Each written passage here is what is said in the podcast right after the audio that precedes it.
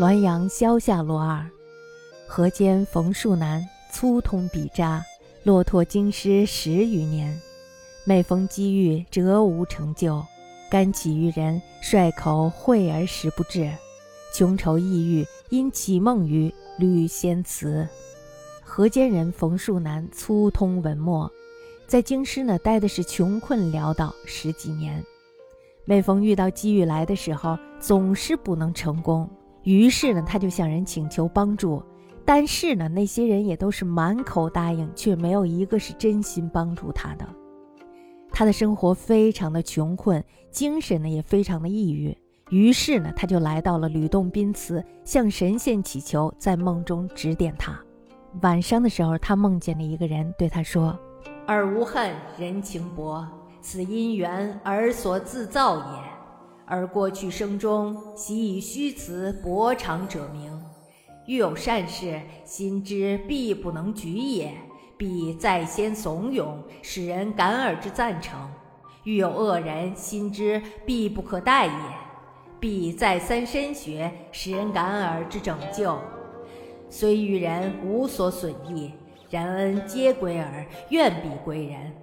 讥巧以为太甚，且而所赞成拯救，皆而身在局外，他人任其利害者也。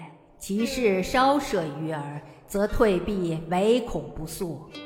坐视其人之焚逆，虽以举手之力，亦但凡不为。此心尚可问乎？于是思维：人于耳貌合而情疏，外关切而心漠视，亦乎不义。神鬼之责人，一二行事之事，犹可以善敌；治罪在心术，则为音律所不容。今生已矣，免修未来可也。你不要再怨恨世上人情薄了，这其中的缘由都是你自己造成的。你的前生喜欢用虚词空话来博取忠厚长者的名声，遇到好事儿，心里明明知道肯定不能成，也一定再三怂恿，让人感激你的赞成倡导。遇到坏人时，你的心里明明知道肯定不能被宽恕，但是却再三帮他辩解表白，这又让人感激你的拯救。这样做虽然对别人没有什么好处或者是坏处，但是呢，人情恩惠都归了你，怨恨呢必定是归了别人。投机取巧已经做得太过分了，况且你的赞成或者是拯救，你都是局外人。任凭别人承担事情的厉害，事情稍稍涉及你，你就唯恐不及的退避。你眼看着别人处在水深火热之中，哪怕是举手之劳，你也怕麻烦而不做。你这种心机还好意思来问我吗？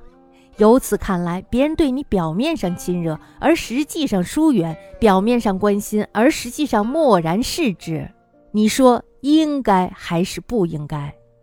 鬼神对人的要求，如果是一两件事的过失，还可以用善行相抵；但是如果心术不正，则为阴间法令所不容。你今生已经无望了，只能勉力修行未来了。后来呢？冯树南果然冻饿而死，后果寒恶一终。